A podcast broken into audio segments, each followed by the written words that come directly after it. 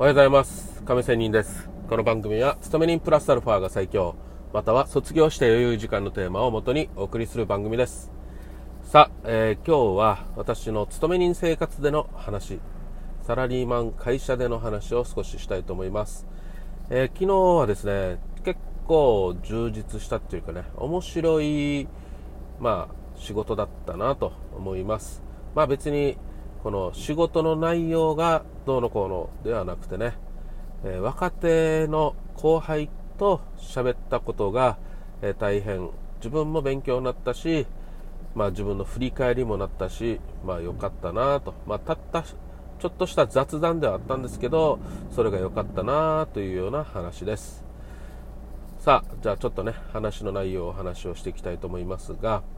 あの昨日ね本当に若い女の子大学卒業したてのね、えー、女性から24、5ですかね、の女の女性からちょっとね、え、質問があったんですよ。ねえー、これ、先輩はどうしていますか？っていう話があったんですよ。でね、まあ私は、まあ私のやり方をね、えー、つらつらつらと話をしました。でまあずっとつらつらだけじゃなくてちょっとやっぱりね、えー、この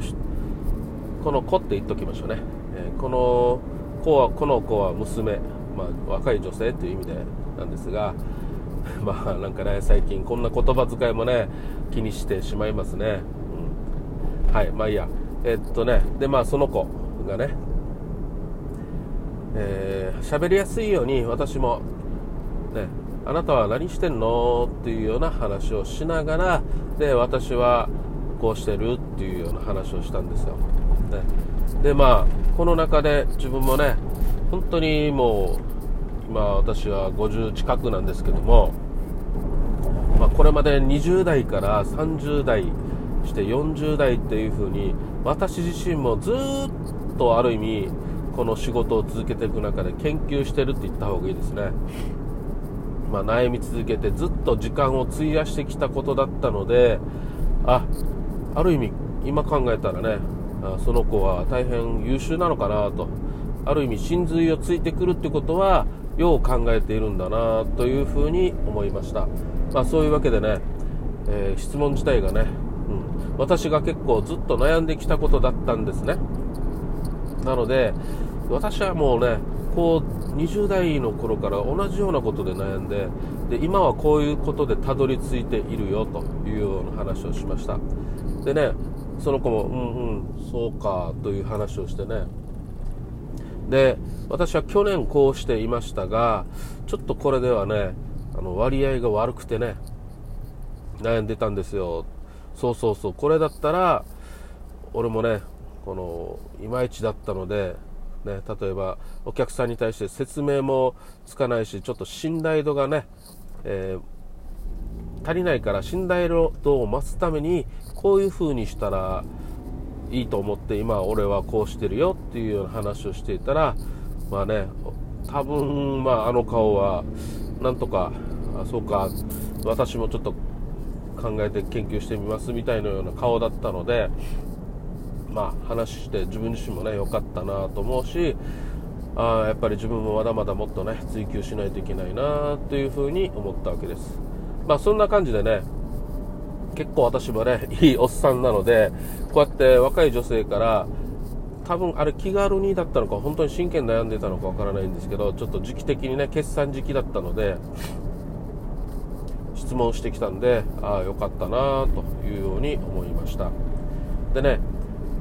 えーと、老害という言葉があるので私もね結構ツイッターとかで老害という言葉を使うんですよ、ね、本当に2年前の、ね、上司は老害でしたね、まあ、パワハラって言った方がいいですね。パラパワハラでね。このパワハラっていうのは、まあ、る意味ね本当に老害につながったりするわけですよ、ね、で2年前にいた私の上司はもう本当に熱い方でね、のこの仕事に対する熱い思いがありすぎて、まあ、他の部下にもね同じレベルを求めるわけですよ。でその同じレベルでもいいんですけどこのいろいろ考え方があるのに自分の考えをまあねトップとしてねあの従わせようっていうようなことがあるので私はいまいちでしたね、うん。まあ、そういうことでねやっぱりパワハラと言われてもおかしくないほど。私もねずっと録音機持ってねその方と喋る時にはね録音してましたよ、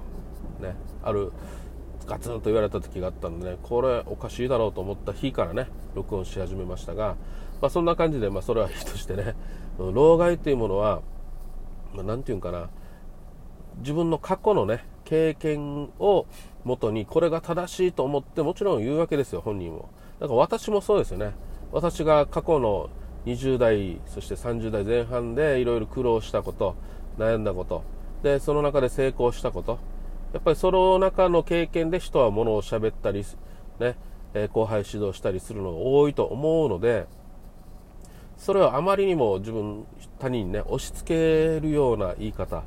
もしくはこれが正しいぞというようなことの言い方をすると相手にとってこれがね嫌がられたり、まあ、私みたいに老害という言葉を使われたりね、え、するわけなんですよ。